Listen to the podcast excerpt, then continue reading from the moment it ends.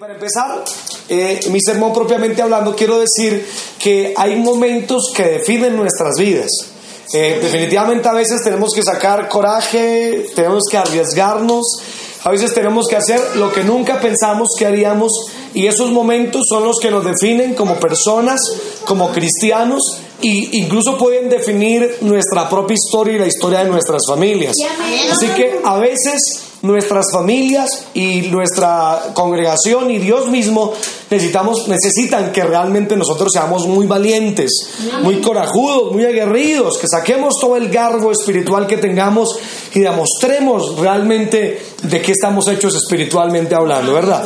Ahora, permítanme hablarles de una mujer esta noche y la mujer de la cual quiero hablarles es de una mujer llamada Jocabet, Jocabet, digan Jocabet. Esta mujer, para, creo que todos la, ya la hemos escuchado, Jocabet, recuerden ustedes que fue la madre de Moisés. Jocabet era una mujer de la tribu del Leví y el esposo de Jocabet se llamaba Amram que también era de la tribu de Leví, y todos los hijos, pues también fueron de esta tribu, que fueron Moisés, Aarón y María. Moisés era el menor de los tres hijos y parece que María era la mayor de los tres hijos.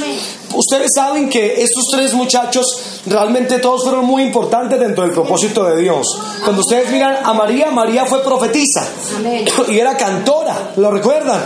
Cuando atravesaban el Mar Rojo y pasaron, ella tomó una pandereta que va por ahí y empezó a cantar y dirigió una alabanza a más de 700 mil personas que iban por el desierto. A usted le queda, de pronto uno se asusta con 30 personas que lo puedan escuchar. Imagínense coger un pandero e inspirar a 700 mil personas a que canten como uno. Eso era que tenía el ministerio esa hermana, ¿verdad? Y aparte era profeta esta mujer. Por, por su parte, Aarón, oh, pues Aarón, el primer sumo sacerdote que hubo en la ley mosaica como tal. Realmente muy importante ese hombre Aarón. Y aunque lo vemos que a veces falló, como cuando hubo el becerro de oro, también lo vemos profundamente comprometido con la obra de Dios. No sé si ustedes recordarán que en una de las oportunidades en donde Dios decidió acabar con todo el mundo, Aarón tomó un incensario, recuerdan esta, esta parte de la Biblia, y se fue en donde iba la mortandad y se puso entre los vivos y entre los muertos, y ahí paró la ira del Señor.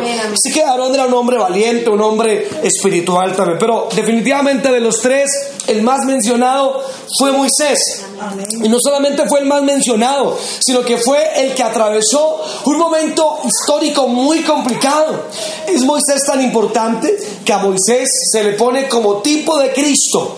Así que cuando vemos en el Antiguo Testamento, Moisés era una figura del verdadero libertador que algún día vendría a libertarnos a todos, que se llama Jesús de Nazaret. ¿Cuánto lo alabamos?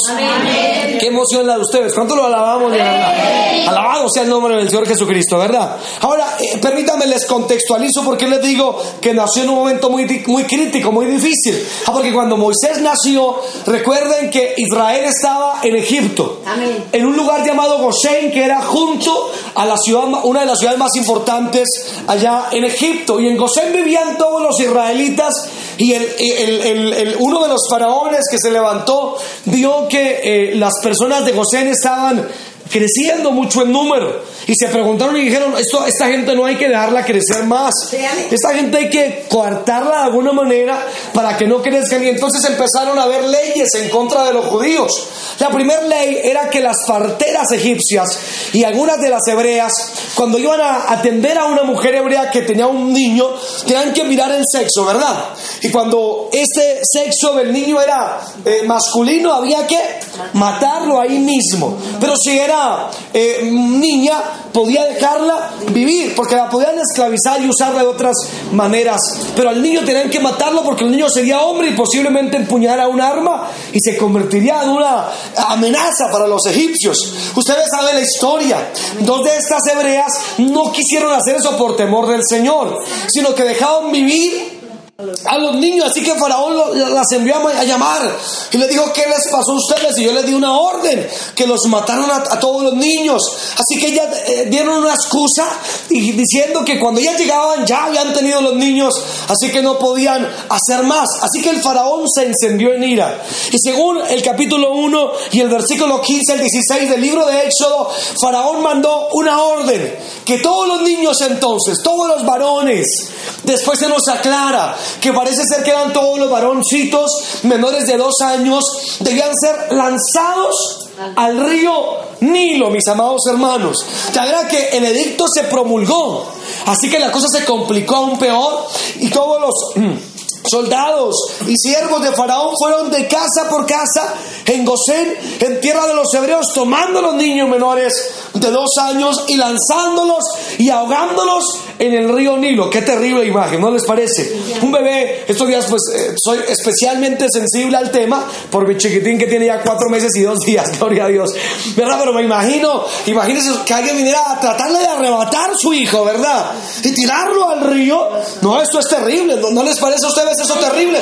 Pero por supuesto que era terrible. En ese contexto preciso, en ese espacio de esos dos años, se le ocurrió el Señor, ¿verdad?, a darle un niño a Jocabed. Yo me imagino que Jocabed dijo, pero por Dios, ¿por qué? Con todo respeto digo esto, ¿no? ¿Por qué no planifiqué? ¿Por qué no hice alguna cosa? Pero ahora estoy embarazado y voy a tener un bebé en el peor de los momentos que pude haber tenido un hijo, ¿no les parece, verdad? Ahora, en ese tiempo no había ecografías. La ecografía más cercana era la partera que miraba la barriguita y decía, eso tiene cara de niño, eso tiene cara de niña, así como hacen ustedes a veces, ¿verdad que sí, hermanas? Así que seguramente a Jocabed le decían, mujer, Dios mío, esa barriga tiene cara de niño, gloria a Dios. Así que Jocabed, imagínense ustedes, hermanas, que han tenido bebés, ¿verdad? Diciendo, pero por Dios, y si nace niño, me lo van a ahogar en el Nilo. Imagínense los días ya cuando estaba ah, eh, rayando los nueve meses y ya estaba por parir esta mujer Jocabed. E imagínese usted el día del parto. No sé cómo lo haría. Quizás llamó a una partera de confianza o a la mamá o a quién sabe llamaría para que la llevaran en el parto. Y, lo, la, la, preocupación más terrible era porque seguramente ella decía que sea otra niña, Señor, que sea otra niña. O si no la ahogan, ¿verdad? O lo ahogan, perdón. Pero cuando nace, ¿verdad? Esta criatura, la partera le dijo, Jocabed, te ha nacido un varón. Gloria a Dios.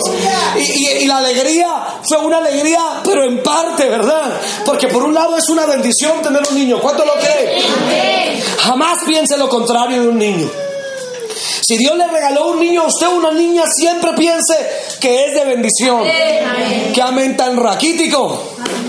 Gloria a Dios. Que amén tan poco efusivo. Gloria a Dios. Le voy a dar otra oportunidad. Siempre que Dios le regaló un niño a usted, debe dar gloria a Dios. Así sea fastidioso y cansó, pero gloria a Dios por él, ¿verdad? Amén. Así que Jocabed estaba contenta, pero el problema de Jocabed era terrible. Ahora tenía que llevar a ese niño de alguna manera para que no lo asesinaran. ¿Verdad que sí? Y esto era terrible. Así que permítame entrar en, empezar a entrar en mi tema un poco más profundo. Jocabed junto con Amram seguramente, obviamente en complicidad de María y de que ya estaban muchachos. Seguramente María ya era una adolescente para este tiempo. Este, esta, hicieron una treta y la treta consistía en dos cosas. Número uno, era esconder a ese niño. Pero lo que siempre nos preguntamos es usted cómo esconde los yo los lamentos de un niño de uno a tres meses. Eso es imposible, hermano. ¿Cómo usted le dice a un niño, cállese? Gloria a Dios. Dígale a un niño, cállese. Verá que llora más. Gloria a Dios, ¿verdad? A esa edad no entienden. Esa es su forma de comunicarse. Nosotros tenemos ahí en el apartamento una vecina y, y tiene la vecina un bebé más o menos como el de nosotros, porque todas las noches o nos despertaba el llanto del niño del vecino o el niño de nosotros. Gloria a Dios. Y a veces entre ellos decía, ¿cuál niño es? ¿Cuál niño es? Porque pareciera que durmieran al otro lado de la habitación. Yo decía, ay, es el mío. O a veces decía, no, no, no es el de nosotros, es el de la vecina. Porque es imposible que usted haga que un niño se calle. Ahora le digo una cosa, hay 12, por lo menos 12 razones o más por las que un niño de tres meses o más llora. Un niño llora porque tiene hambre, sí o sí. Un niño llora porque tiene cólicos, sí o sí. Un niño llora porque necesitan eruptar ¿Cierto que sí? No hay sonido más agradable a las 3 de la mañana o 2 de la mañana que cuando el bebé erupta por fin, hermano. Usted dice, gloria a Dios. ¿Verdad que sí? Gloria a Dios. Qué cosa, ¿verdad? Mire que ya he aprendido, gloria a Dios, ¿verdad? ¿Verdad? Lloran porque tienen el pañal sucio. Lloran porque tienen sueño. Dios, lloran porque quieren que lo alcen. Lloran porque no quieren que lo alcen. Llora porque tiene frío o tiene calor. Llora porque algo le puede molestar. O la cobija o, algo le está chuzando, alguna cosa, o el dedito le quedó apretado en la media y en el zapatico.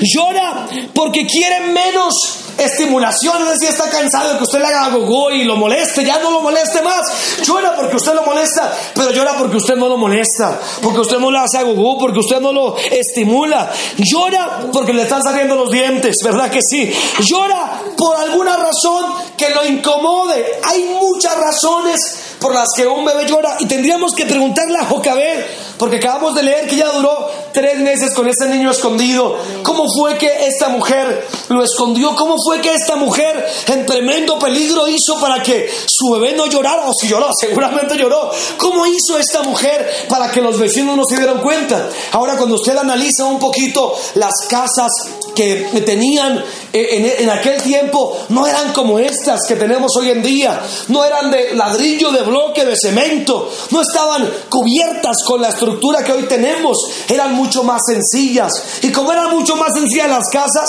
pues era mucho más fácil que se escuchara. No, pues qué emociona ustedes hoy están. ¿Cuánto me están prestando atención a mí? Gloria al Señor. Así que aquí tenemos a, esta Jocabed que empezó a esconder su bebé de una manera que no sabemos cómo lo hizo. Lo segundo que nos nota la, Biblia es que una de las razones por las cuales dice la Biblia que decidieron eh, eh, cuidar al niño y esconderlo es que la Biblia dice que era hermoso de parecer. ¿Cuánto bendecimos al Señor?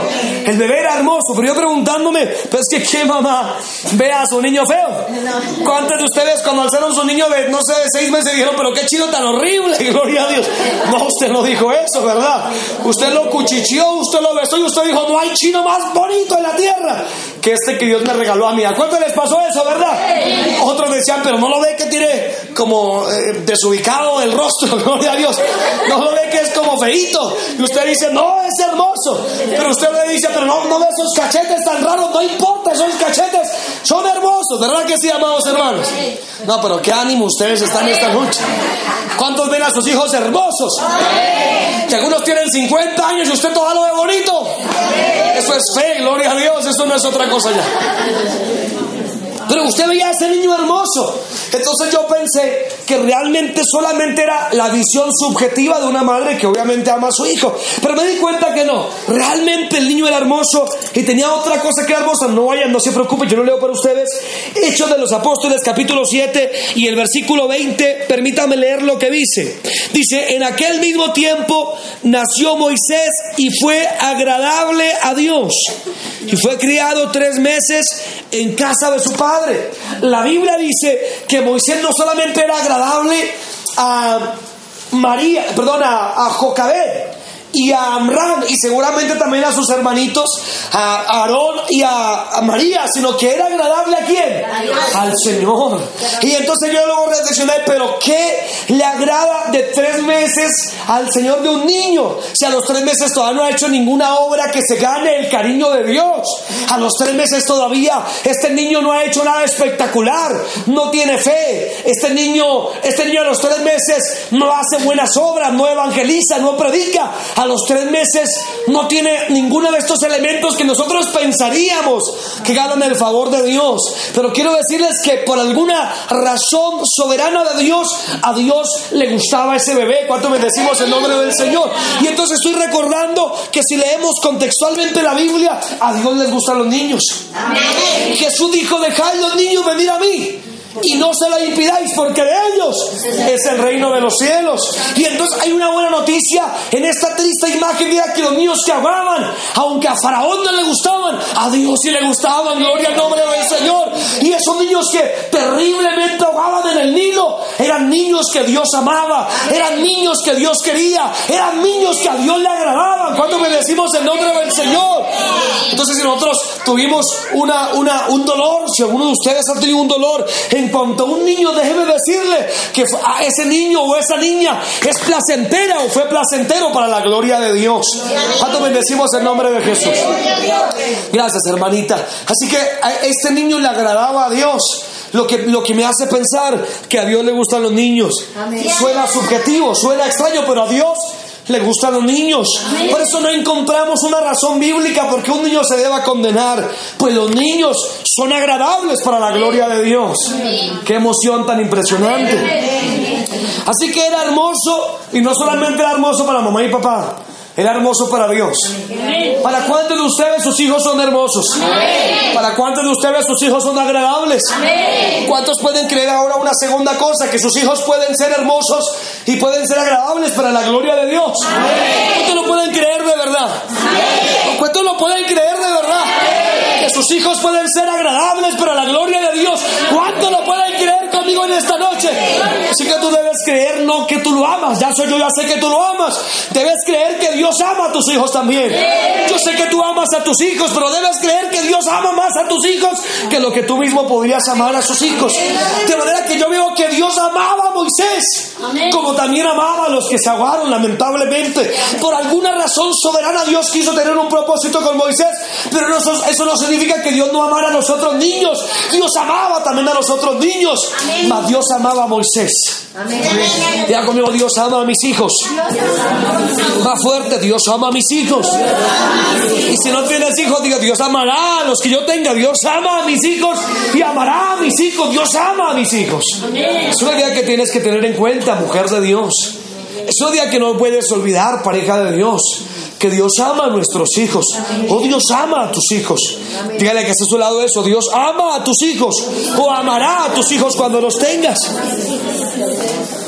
Este es el panorama. Pero le dije al principio del sermón que a veces nuestras vidas se definen en un momento. A veces nuestras vidas las definen un solo acto que hagamos.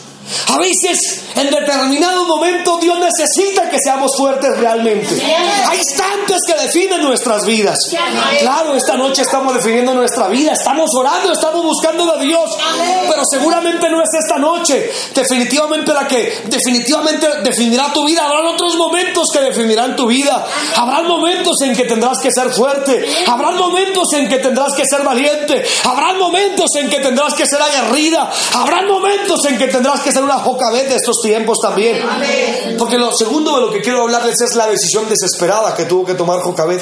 La Biblia dice en el versículo 3 del que acabamos de leer que Jocabet ya no podía mantener oculto al bebé. Alguna cosa ocurrió. Algún vecino se dio cuenta, oye, que no era que usted estaba embarazada. Oye, ¿qué pasó con su hijo? Al fin le nació niño o niña. Seguramente ya le diría alguna, no, alguna persona alguna excusa extraña. Pero llegó un momento en que no pudo esconder más la verdad de que tenía un bebé y que ese bebé era un varoncito el que guardaba por ahí en alguna parte. Alguien lo escuchó, algo ocurrió.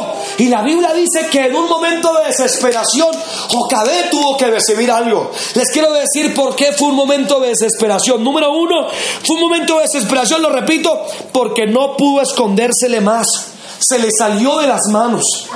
Se le salió de las manos. ¿Cuántos me están oyendo todavía? Ella lo escondió, por un momento no lo pudo esconder más, es decir, que se le salió de las manos. Por eso cuando se le sale a uno algo de las manos, a veces uno tiene que actuar con desesperación. A veces uno tiene que hacer un último esfuerzo de algo. Y ella por desesperación hizo un último esfuerzo también. Y yo quiero que escuche por favor este resto de mensaje atentamente, por favor escúchelo atentamente. Número uno, fue un momento de desesperación porque no pudo esconderlo más. Número dos, fue un momento de desesperación por lo siguiente. Oigan bien, esta mujer tomó unas una, una, arquilla que ella misma hizo con juncos. Es decir, que cuando se vio descubierta fue al monte y empezó a coger juncos, maticas, raíces, hojas que lo pudieran servir. Con las hojas que cogió se hizo una arquilla que es una especie como una caneca de estas que tenemos por aquí apenas para que cupiera un bebé de tres meses que es pequeñito. La hizo, hizo una tapa seguramente de esa arquilla. Dice la Biblia que la calafateó. Eso quiere decir que le puso brea para que no se entrara el agua, de manera que empezó a planificar algo desesperado. Gloria al nombre del Señor. Y oiga bien esto, fue desesperada porque en la arquilla calafateada puso a su bebé. Oigan bien, ustedes que son padres y madres también. ¿Quién de ustedes toma a su hijo de tres meses? Hace una arquilla que, eh, y con todos los temores que vuelve la escena, la pone a su bebé en esa arquilla tapa la arquilla y lleva ese bebé al Nilo para dejarlo a su suerte. ¿Quién de ustedes haría algo como eso? Si usted hace algo como eso es porque usted está precisamente desesperado. Usted no sabe qué hacer. Esto no fue un momento fácil, esto fue un momento difícil. Jocabet tuvo que decidir algo terrible para ella. Pero quiero decirles que había muchos agravantes de esa decisión. Número uno, el Nilo mismo. El Nilo es uno de los ríos más grandes del mundo.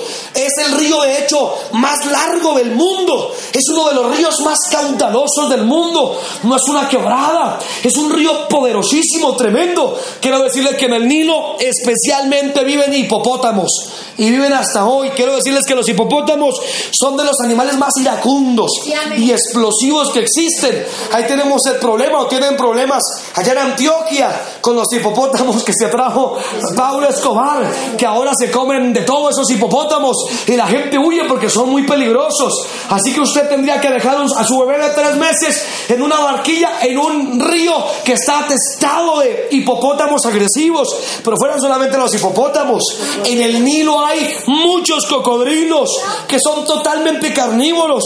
¿No ha visto usted un cocodrilo comer una hojita de la, del árbol porque no existen? Son carnívoros pero fueran solamente los, eh, los, eh, los, cocodrilos. Quiero contarles que el Nilo está lleno de serpientes de dos tipos. Número uno, las mambas negras, que son caracterizadas por cuando abren su boca, dentro de su boca, su lengua y su paladar y todo, es negro. Así que son de varios colores, pero cuando abren la boca, es negra la boca por dentro y está explicando a través de ese color que es una, una serpiente muy peligrosa. Hoy en día es catalogada como una de las serpientes que más asesina a personas en el mundo. No porque sea la que tenga el veneno más ponzoñoso, porque ahí está la coral o, otras que tienen un veneno mucho más ponzoñoso. Pero las mambas son realmente peligrosas porque son también sumamente agresivas. Son serpientes que pueden perseguir a una persona solo para morderla. Pero solamente van mambas, ahí van también pitones que es una serpiente que aunque no tiene veneno, toma su presa, la envuelve, la, tortura, le rompe sus huesos y luego la devora. Pero no solamente eran las mambas y las pitones, sino que incluso podría ser afectado este bebé por insectos. Usted verá, pero un mosquito no es en comparación nada con un hipopótamo, una serpiente, pero quiero decirles que los insectos del Nilo, especialmente durante miles de años, han transmitido la malaria. Y si eso no fuera poco, hay una mosca que vive en el río Nilo que se llama, eh, iniciando con TCC. Y esa mosca es la mosca que transmite la enfermedad del sueño. Y pues hay enumerarle otro sinfín de enfermedades y de peligros del Nilo. Entonces otra vez trasládese usted a la escena. Esta Jocabed que toma su arquilla, la calafatea, le pone eh, una mantica ahí Luego toma su bebé de tres meses, que era imposible eh, eh, ya salvaguardar más. Lo pone en esa arquilla, lo tapa con otro, otro poco de lo que ella hizo. Y luego lo pone en un nilo que, les, que, es un, un panorama más o menos aproximado como le estoy comentando. Pero quiero decirles que extrañamente esa acción salvó la vida de Moisés. Y yo quiero que ustedes reflexionen sobre esto, por, por favor, porque esta mujer colocó a su niño vivo en un río que estaba atestado de niños muertos, ya que en el Nilo tiraban a todos los niños que querían ahogar menores de dos años. El Nilo se convirtió en un cementerio de bebés. El Nilo se convirtió en un cementerio de niños. De manera que ver a un arquilla flotando entre hipopótamos, serpientes, cocodrilos y con todo el respeto, pero también con toda la frialdad del caso, quizás algún cuerpecito de un pequeño bebé que flotaría por ahí y ver el arca que flotaba por ahí. Eso definitivamente nos da un panorama de la diferencia que había en Moisés, definitivamente. Y es que mis hermanos, aquí está la tercera cosa que quiero decirles, es fue una decisión desesperada porque no tenían el control. Mm, Tuvo que soltar a su hijo. Jocabé tuvo que desprenderse totalmente de su hijo. No era que ya fuera un muchacho grande, al cual puedo llamarlo todos los días por celular a ver cómo estaba. No era un bebé indefenso que se iba arriba abajo con centenares de peligros y estaba totalmente, aparentemente a su suerte. Y esto es lo que muchos de nosotros no hemos aprendido en la vida, a soltar cosas. No hemos aprendido a soltar, no hemos aprendido a, estamos, estamos ávidos de tener el control. Y cuando no tenemos el control de algo, nos sentimos mal, porque decimos no me hace caso, porque decimos no tengo el control de este muchacho, no tengo el control de lo que hace. Y difícilmente podemos comportarnos como Jocabed. Yo estoy seguro que algunos de ustedes, la mejor decisión que pueden tomar en esta vigilia es hacer una barquilla para su muchacho. Se lo digo en el nombre de Jesús. Algunos de ustedes necesitan hacerse una barquilla, echar ahí a ese muchacho problemático y tirarlo arriba en el nombre del Señor y dejar que Dios cuide de ese niño. ¿Cuánto bendecimos el nombre del Señor? Y quiero decirles que el acto de Jocabed no solamente fue un acto desesperado, sino que a mi parecer fue un acto de profunda fe también. Jocabed era una mujer de fe. Jocabed era una mujer que creía en Dios. Especialmente lo repito porque no tiene el control. Tenía que confiar en la providencia de Dios. Tenía que confiar en que de alguna manera esa barquilla que estaba a tantos peligros iba a ser protegida por la mano de Dios. Nos falta creer, nosotros no somos capaces de creer de esa manera.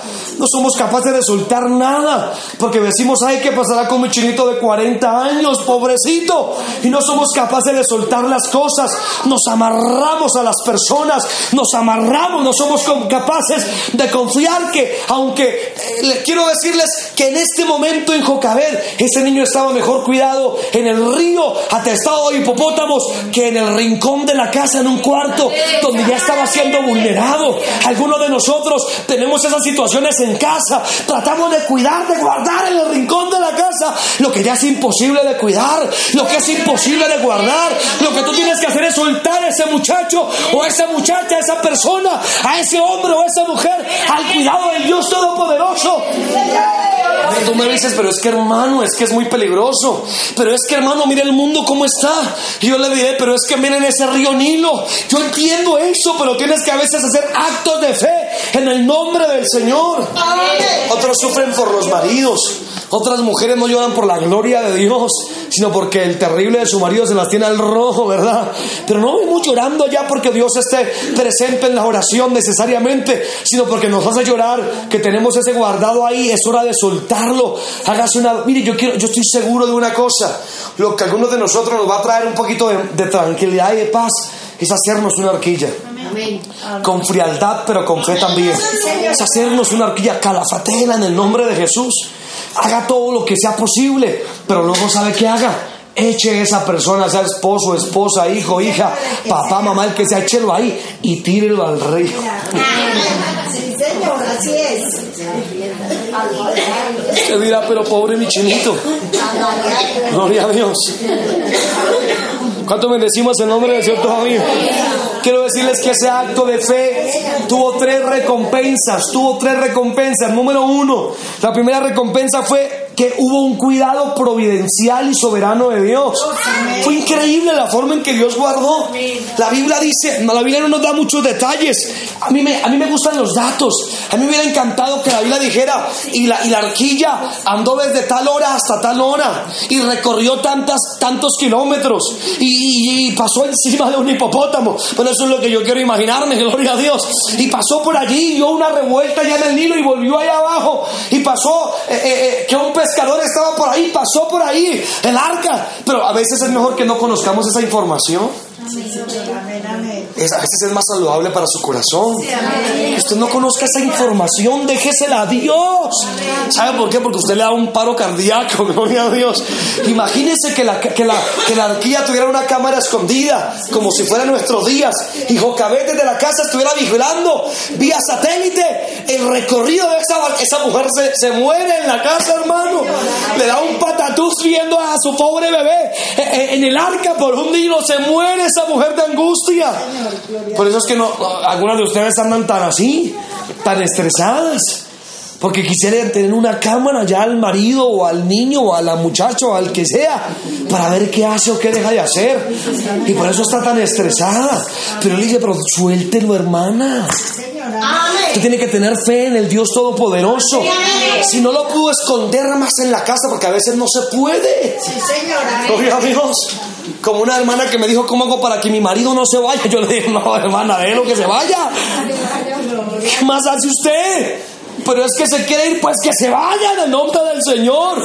Usted no vive por su marido, deje que Dios cuide y obra en él. Gloria al nombre del Señor. Una mujer me llamó no hace mucho, desde una de nuestras iglesias, pero de otra, de otra sede, y me dijo, pastor, ¿qué hago? Mi esposo no vuelve a la casa, se queda los fines de semana, se supone que era cristiano, se queda los fines de semana por allá, no llega a la casa, yo no le pregunto nada, mejor para no meterme en problemas, ¿qué hago, pastor? Yo le aconsejé, pero días después me dijo, ¿qué hago, pastor? Es que mi esposo tiene mensajes raros en el celular, como si fueran de otra mujer, y yo la volví a aconsejar, pero ella eh, no hizo nada de los consejos que le di, luego al tiempo dijo otra vez, pastor, ahora el hombre llega oliendo a, perfume de mujer, o sea, blanco es que llena los pedones fritos se come, hermano, era obvio lo que estaba ocurriendo, pero con todo eso, ella decía, ella decía, yo voy a esperar, yo voy a, y trataba de esconderlo, pero hay un punto donde no se puede esconder más las cosas. Y me dijo al final, pero temo que se vaya.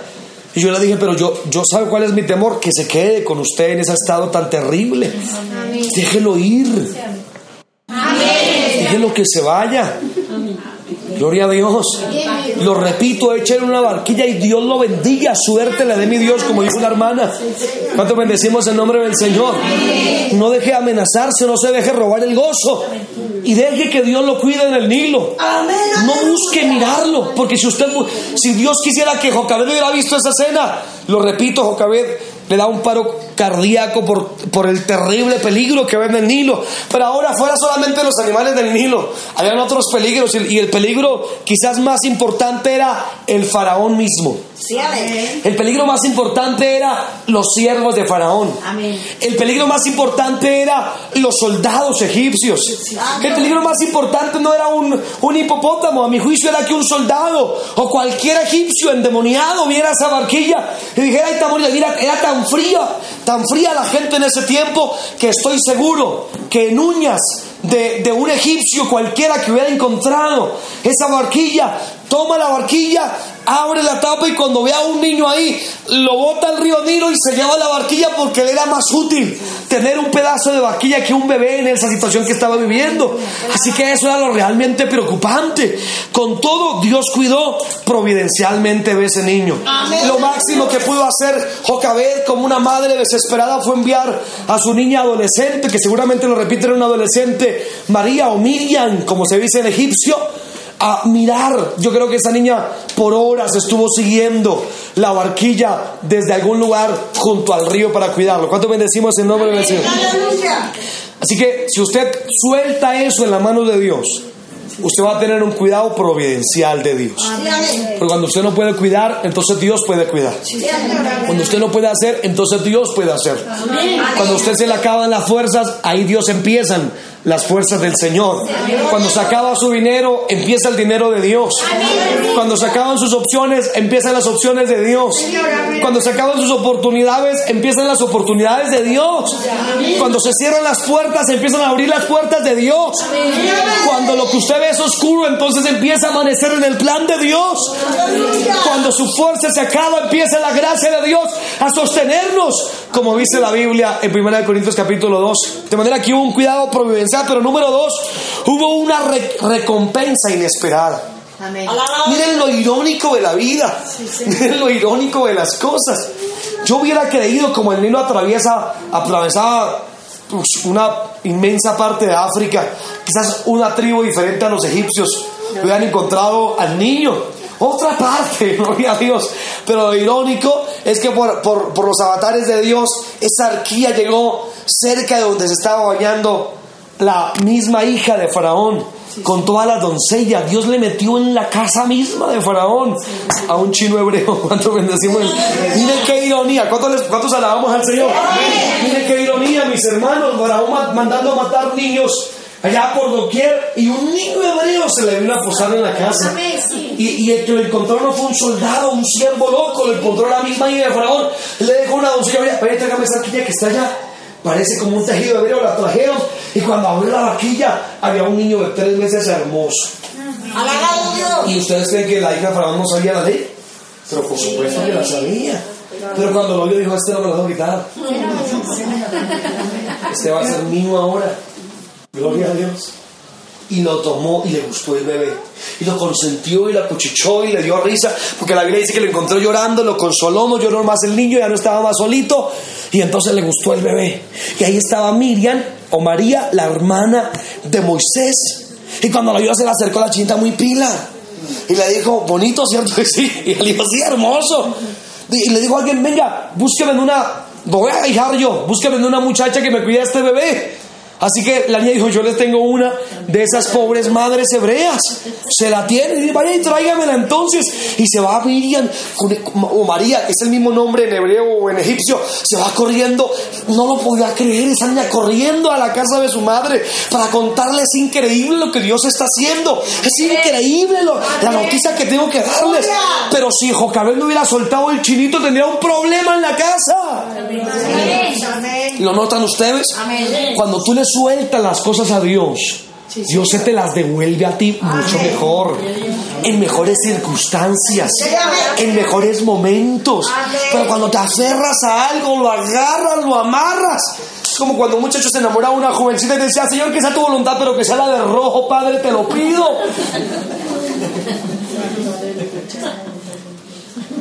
Te aferras a eso y no lo quieres soltar.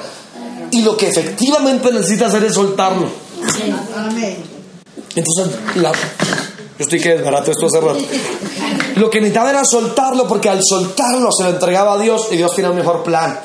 Así que imagínense, eh, eh, Miriam venía corriendo cuando llega a la casa, le dice, mamá, a que no sabes qué ocurrió, la mamá tira el corazón en la boca, hermano. y le cuenta toda la historia y le dice, ¿sabes qué? Y necesita una nodriza. Camine pues, y esa mujer se va, hermano, contenta, regocijada, porque Dios le devolvió a su hijo diferente. ¿Me escucharon eso? Dios le regresó a su hijo en una forma distinta. Ya no era el que tenía en la casa.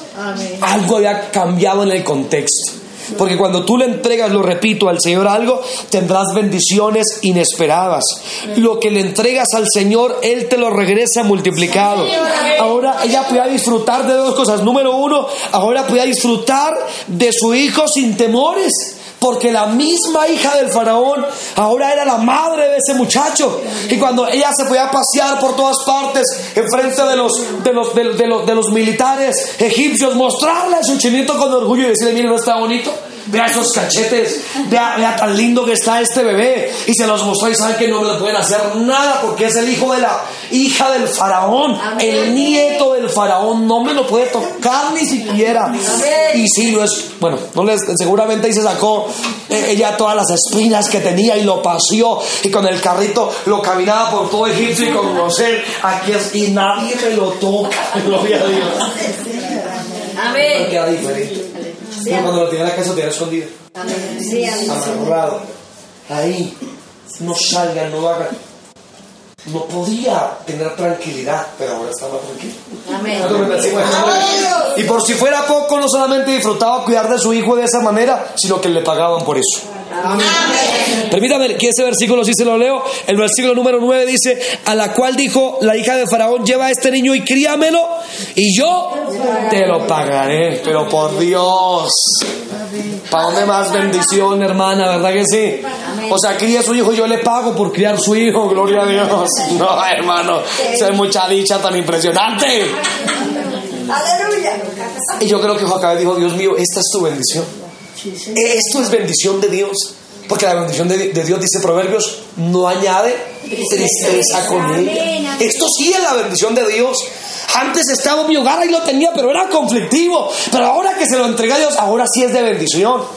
Eso es lo que muchas mujeres deberían hacer con sus maridos hoy en día. Lárguese en el nombre del Señor.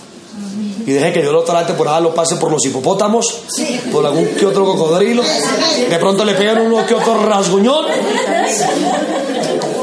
Deje que lo encuentre un soldado por ahí, le pega sus coscorrones y verá cómo llega después a la casa diferente, cambiado y hasta le paga. que trae. Suéltelo, a su lado, suelte eso, lo que sea. En nombre de Jesús, déjelo ir libre. No se cargue más. Suélteselo al Señor. Ahora, fuera que su, fuera que su tristeza o su angustia ayudaran algo, pero no ayuda en nada, que usted se preocupe. Suélteselo en la mano de Dios. Y finalmente, no solamente en entregarlo y tener fe, eh, hizo que hubiese un cuidado providencial y una recompensa inesperada, sino que finalmente hubo una realidad que nunca debió olvidar Jocabet. Oigan bien, por favor. Cuando dice, la Biblia, cuando el niño estuviera grande, que cuando ya hubiese sido, criado, lo trajera entonces a, um, otra vez al hija del faraón. Era, fue muy posible que esta mujer lo criara en tanto necesitaba el pecho de la mamá, la leche materna. Los que saben dicen que seis- los primeros seis meses solamente debería darse leche materna y luego hasta los dos años, ¿verdad? Se le debía dar con otros alimentos, de manera que el niño es posible que se, haya- se lo había traído otra vez a la hija del faraón a los dos años o tres años, o un promedio de esa edad, de manera que ella disfrutó estos dos primeros años del niño, pero luego se lo llevó a la hija del faraón para que estuviera con ella. Por favor, escúcheme esto.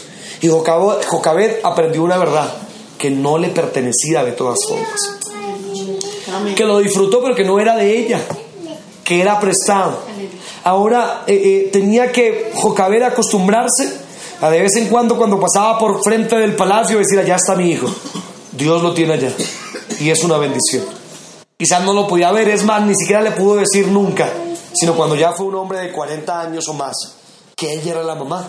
Verdad que pasó 38 años sin saber que era la madre y aprendió a entregar lo que no era de ella.